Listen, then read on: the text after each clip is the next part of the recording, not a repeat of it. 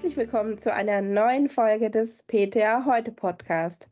Heute kein Montagsbriefing, sondern heute geht es um die Meningokokkenimpfung, genauer gesagt um die Meningokokken B-Impfung für alle Säuglinge. Fortan sollen nämlich alle Säuglinge mit drei Impfungen standardmäßig vor Meningokokken B geschützt werden. Das rät nämlich die STIKO. Bislang hatte die Ständige Impfkommission lediglich die Meningokokken C-Impfung standardmäßig für Säuglinge empfohlen. Man musste also, wenn man diese Meningokokken B-Impfung haben wollte, die selber bezahlen. Ja, was ist mit älteren Kindern? Wie sieht es da mit Nebenwirkungen aus? Darüber spreche ich heute mit Celine Bischei, Apothekerin und Redakteurin bei der Deutschen Apothekerzeitung. Hallo Celine. Hallo, guten Morgen, liebe Conny. Warum empfiehlt die STIKO jetzt die Meningokokken B-Impfung? Invasive Erkrankungen haben wir jetzt ja doch relativ selten. Ja, das stimmt, liebe Conny. In der Tat sind invasive Meningokokken-B-Erkrankungen selten. Das sagt auch die STIKO. In Zahlen kommt sie dazu, dass von 100.000 Säuglingen jährlich statistisch betrachtet 3,5 Kinder invasiv an Meningokokken-B erkranken. Die Zahlen hat die STIKO vor Corona erhoben, also zwischen 2015 und 2019. Im Kleinkindalter sinkt die Inzidenz, also wenn die Kinder zwischen ein und vier Jahre sind, erkrankt noch eines von 100.000 Kindern und bei älteren Kindern, Jugendlichen, jungen Erwachsenen sinkt die Inzidenz sogar noch weiter. Vergleicht man die mittlere jährliche Inzidenz in den ersten beiden Lebensjahren, treten zwei Drittel der Meningokokken B-Erkrankungen im ersten Lebensjahr auf und ein Drittel so dann im zweiten. Also was einfach deutlich wird, im ersten Lebensjahr ist die Gefahr einfach für eine invasive Meningokokken-B-Erkrankung am höchsten. Das weiß auch die STIKO und sie betont, dass diese Erkrankungen selten seien.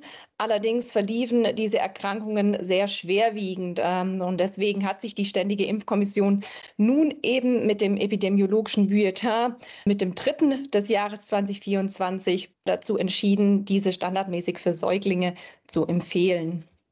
Ja, du hast es gerade schon deutlich gemacht, so früh wie möglich und äh, alles, was mit Hirnhautentzündungen und ihren Folgen zu tun hat, so selten wie sie sind, sollte man meiner Meinung nach auch nicht riskieren, aber gut, es sei jedem überlassen.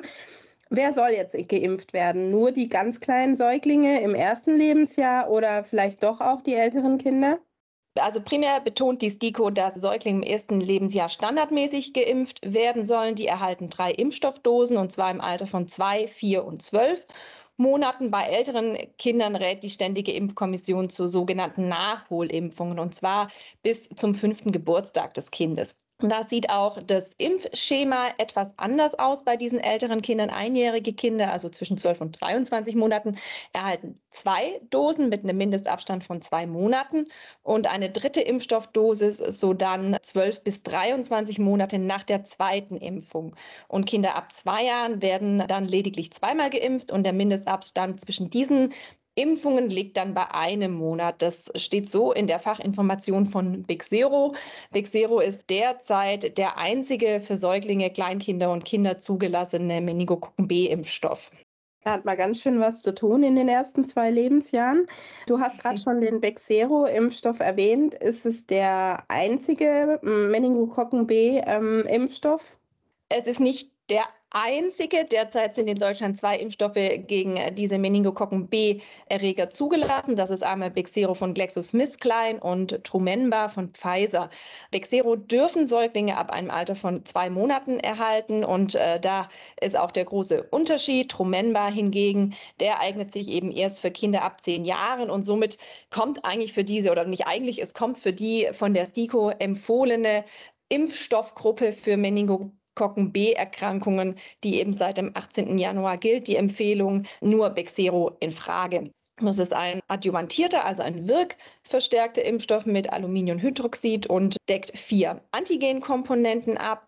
Die Krux bei diesen Meningokokken B-Impfstoffen, die sind nicht so ganz einfach herzustellen, weil auch nicht alle zirkulierenden Meningokokken B-Stämme nun eines dieser in Bexero enthaltenen Antigene exprimieren. Tatsächlich geht die STIKO von einer Stammabdeckung von etwa 82 Prozent aus, was bedeutet also, diese Meningokokken exprimieren mindestens eines der der vier enthaltenen Antigene ausreichend stark, um dann von dem Impfstoff auch abgedeckt zu werden. Zur Stammabdeckung, speziell bei Säuglingen, sieht es noch ein bisschen magerer aus. Da spricht die STIKO von 68 Prozent Stammabdeckung. Zu Tromenba hat sie keine exakten Zahlen. Allerdings würden von diesen enthaltenen Antigenen eben von allen Meningokokkenstämmen exprimiert. Und deshalb geht die STIKO da auch von einer, Zitat, breiteren Abdeckung aus. Ja, jetzt hat man ja als Eltern von Säuglingen ähm, sowieso schon einige Impf- und Untersuchungstermine mit den Kleinen. Die kriegen viele Impfungen, man hat viel mit Nebenwirkungen eventuell zu kämpfen, also sprich Fieber und ein bisschen Unwohlsein. Darf man das Bexero vielleicht auch gleichzeitig mit den anderen Impfungen dann impfen, dass man nicht nochmal extra kommen muss oder ist es ausgeschlossen? Ja, das ist tatsächlich, wie ich finde, eine gute Frage, weil man ist ja tatsächlich relativ busy ähm, in den, im ersten Lebensjahr vor allem, um alle Impfungen für den Säugling abzuholen. Und das sieht auch die Ständige Impfkommission so und sie weist explizit darauf hin, dass Kinderärzte gegen Meningokokken bei den routinemäßigen Vorsorgeuntersuchungen, das sind ja die U-Untersuchungen und für die Impfungen würden dann eine frühe U4 im dritten, vierten Lebensmonat und eine späte U6 im zehnten bis bis zwölften Lebensmonat in Frage kommen und dass sie da eben Bexero impfen können. Und sie dürfen den Impfstoff auch zeitgleich mit anderen Standardimpfungen verabreichen, eben um die Anzahl der Impftermine auch für das Kind zu reduzieren. Die STIKO hat ein Beispiel genannt. Sie empfiehlt die Co-Administration von bis zu drei Injektionsimpfstoffen und somit könne Bexero die erste und auch die zweite Dosis gemeinsam mit dem Sechsfach Impfstoff, dem Pneumokokken-Konjugatimpfstoff und der Rotavirus-Schluckimpfung verabreicht werden. Und die dritte Impfstoffdosis Bexero könnten Kinderärzte so dann einfach in Kombination mit dem Meningokokken-C-Konjugatimpfstoff impfen. Ganz schöner Cocktail. Jetzt ist, äh, glaube ich, kein Geheimnis. Wir sind beide äh, Mütter und viele Kundinnen, die eben in die Apotheke kommen, vielleicht nach dem Kinderarzt, äh, sind auch Mütter. Wie sieht es denn mit den Nebenwirkungen bei dieser äh, Meningokokken-B-Impfung aus? Ja, in der Tat äh, ist eine häufige Nebenwirkung von Bexero Fieber. Und die STIKO rät aus diesem Grund einfach zur prophylaktischen Anwendung fiebersenkender Zäpfchen oder Arzneimittel. Konkret spricht sie von Paracetamol bei Säuglingen und Kindern unter zwei Jahren. Die äh, Impfkommission betont auch, dass Eltern nicht besorgt sein müssen, dass diese Paracetamol-Prophylaxe die Immunantwort der verabreichten Impfung abschwächt. Das könnte ja auch ein Punkt sein, bei dem sich manche Eltern eben sorgen. Und die Dosierung erfolgt einfach nach Gewicht und Alter des Kindes. Die Eltern sollten mit der Paracetamolgabe entweder zeitgleich mit der Impfung beginnen oder kurz danach und auch diese Prophylaxe über 24 Stunden aufrechterhalten oder fortführen, auch wenn keine Symptome beim Kind auftreten. Das fand ich ganz interessant. Wenn natürlich das Fieber anhaltend hoch ist, wenn starke Schmerzen kommen, könnten bis zu 48 Stunden nach Impfung, also zwei Tage danach, weitere Dosen Paracetamol gegeben werden. Man sollte natürlich auf die Maximaldosen achten, kann ja auch die Apotheke dann entsprechend nochmal darauf hinweisen. Und wenn dann immer noch Fieber besteht oder wirklich auch der klinische Zustand des Kindes sich verschlechtert, dann rät die Ständige Impfkommission doch nochmal zum Kinderarzt zu gehen und dort vorstellig zu werden. Wichtig ist vielleicht auch, dass diese Paracetamol-Prophylaxe bis maximal zwei Jahren empfohlen wird. Also bei Nachholimpfungen für ältere Kinder sieht die Ständige Impfkommission diese nicht mehr vor. Ganz, ganz wichtiger äh, Beratungstipp, wenn jemand dann einfach vom Kinderarzt in die Apotheke kommt mit einem Paracetamol-Kinderrezept, dass man dann einfach auch sagt, bitte die Prophylaxe gleich starten und nicht warten, bis das Fieber schon da ist. Ne? Ja. Wir hatten vorhin kurz gesagt, invasive Erkrankungen sind selten, aber wie äußern sich solche Meningokokkenerkrankungen und gibt es da Langzeitfolgen? Ja, meist zeigt sich eine invasive Meningokokkenbeerkrankung als Meningitis oder ähm, Sepsis, also umgangssprachlich Blutvergiftung.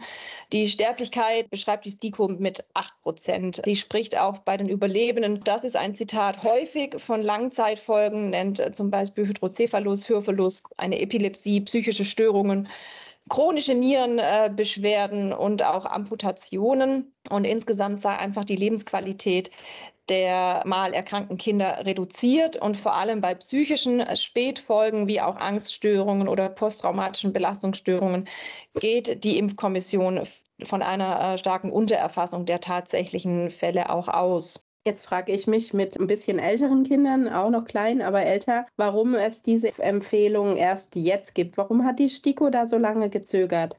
Ja, das ist auch eine gute Frage. Wir hatten da auch vor ein paar Jahren mal von Seiten der Redaktion nachgehakt. Und es war so, dass 2018 sich die STIKO am RKI tatsächlich noch gegen eine standardmäßige Meningokokken B-Impfung bei Säuglingen ausgesprochen hat. Es fehlten ihr damals wichtige Daten, um eben zu entscheiden, ob dieser standardmäßige Meningokokken B-Schutz wirklich für alle Kinder und Jugendliche auch sinnvoll ist. Es offene Punkte waren damals die Sicherheit der Impfstoffe, wenn die eben eine breite Anwendung finden. Es ging um die Impfeffektivität nach einer abgeschlossenen Grundimmunisierung und auch um Meningokokken B-Stämme, die vielleicht trotz einer Impfung eine Erkrankung verursachen können. Unklar war zudem auch die Schutzdauer der Impfung und der Effekt auf das Trägertum. Zu letzterem, also zum Effekt auf das Trägertum, ist die STIKO nun zu dem Schluss gekommen, dass eben mit dieser Meningokokken B-Impfung ausschließlich ein guter individueller Schutz erzielt werden könne. Herdeneffekte seien hingegen nicht zu erwarten. Und deshalb hat sie sich eben auch für eine Impfempfehlung für die größte Risikogruppe entschieden. Zur Impfwirksamkeit liegen für Bexero Daten vor. Die liegt für Kinder unter sechs Jahren bei 81 Prozent. Allerdings gibt es leider keine Daten für Säuglinge und Kleinkinder unter zwei Jahren. Da wurden keine Subgruppendaten erhoben. Wenn man die Impfeffektivität gegen alle Meningokokkenerkrankungen, also aller Serogruppen betrachtet, so hätten Studien eine Impfwirksamkeit bei unter Zweijährigen von 88 Prozent gezeigt. Das ist, was die STIKO dazu gesagt hat. Genau. Jetzt hatte man natürlich die Möglichkeit, die Kinder trotzdem gegen Meningokokken äh, B eben mit dem Bexero als ganz junge Kinder impfen zu lassen. Aber wer wurde denn zuvor schon ähm, gegen Meningokokken B geimpft? Das waren ja nicht nur die Säuglinge. Nein, es gab eine Indikationsimpfempfehlung und zwar seit 2015 eben für bestimmte Gruppen, die ein erhöhtes Risiko haben, an einer invasiven Meningokokken B-Erkrankung zu erkranken. Das waren Menschen mit Immunschwäche, auch Laborpersonal, die eben Kontakt zum Erreger, also Neisseria meningitidis, hatten und auch Reisende in Ländern mit einer endemischen Ausbreitung äh, der Meningokokken B und auch Haushaltskontakte von Patienten, die eben invasiv erkrankt waren. Wichtigste Frage, die Krankenkassen bezahlen die Impfung jetzt, wo es die Empfehlungen gibt? Ja, also bislang, das hast du ja auch vorher schon erwähnt, mussten die Krankenkassen nicht für diesen Meningokokken B Schutz bezahlen. Manche gesetzlichen Krankenkassen haben das dennoch übernommen und haben die Kosten getragen für Säuglinge und Kleinkinder. Bei Aufnahme in die Schutzimpfungsrichtlinie ändert sich das und äh, dann würden so dann alle gesetzlichen Krankenkassen in diese Leistungspflicht kommen. Und das ist jetzt der Zusammenhang zur STIKO, dass die Schutzimpfungsrichtlinie auf den Empfehlungen der Ständigen Impfkommission basiert. Der gemeinsame Bundesausschuss, der muss innerhalb von zwei Monaten nach Veröffentlichung der STIKO das war ja jetzt Mitte Januar, eine Entscheidung treffen zur Aktualisierung der Schutzimpfungsrichtlinie. Von daher dürfte das meiner Erwartung nach in Bälde erfolgen. Also bekommt man das ganz normal demnächst einfach bezahlt. Ja, genau, auf rosa Rezept und ja. Rosa Rezept oder halt Privatrezept. Oder E-Rezept. oder E-Rezept, in der Tat, ja.